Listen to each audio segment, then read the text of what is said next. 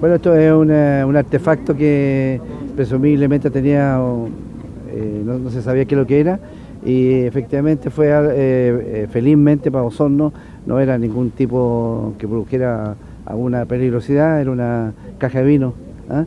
pero ante el, riesgo que no se sabía, obviamente funcionó el protocolo de carabinero y se llamó al GOPE, el GOPE hizo detonar el artefacto y efectivamente, bueno, Osorno sigue siendo una ciudad tranquila, en la cual estamos eh, contento y además la celeridad que lo que del, del golpe todos y lo que lo más importante es lo que es los vecinos de Osorno que hicieron caso de todo lo que eh, la, parte de los protocolos, carabineros, eh, tomaron las debidas precauciones. Bueno, eso, lo del golpe, vuelvo a decir que esta es la primera de hace muchos años que yo tengo la tengo memoria, no ha habido mayor problema, pero la definición de golpe o no depende del alto mando carabinero.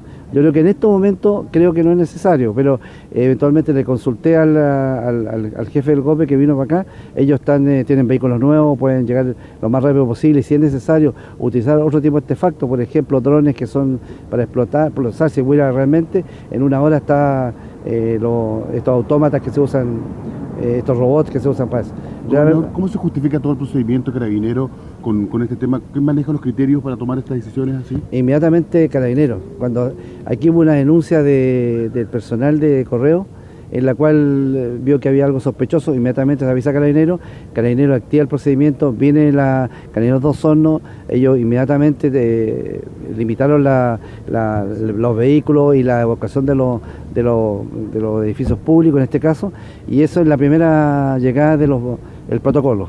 Eventualmente, si hay una duda, sospecha de lo que pasó acá, se llama al GOPE, pero esto es todo interno, inmediatamente en Carabinero. Pero tú vamos a estar sujetos que cualquier eh, mochila, paquete con dudoso criterio va a ser este protocolo, ¿se va a activar? Eh, eventualmente, lamentablemente, como está pasando, eh, lo que ha pasado como historia reciente en Santiago, cualquier mochila, como tú dices, cualquier que sea sospechoso, obviamente hay que tomar todas las precauciones.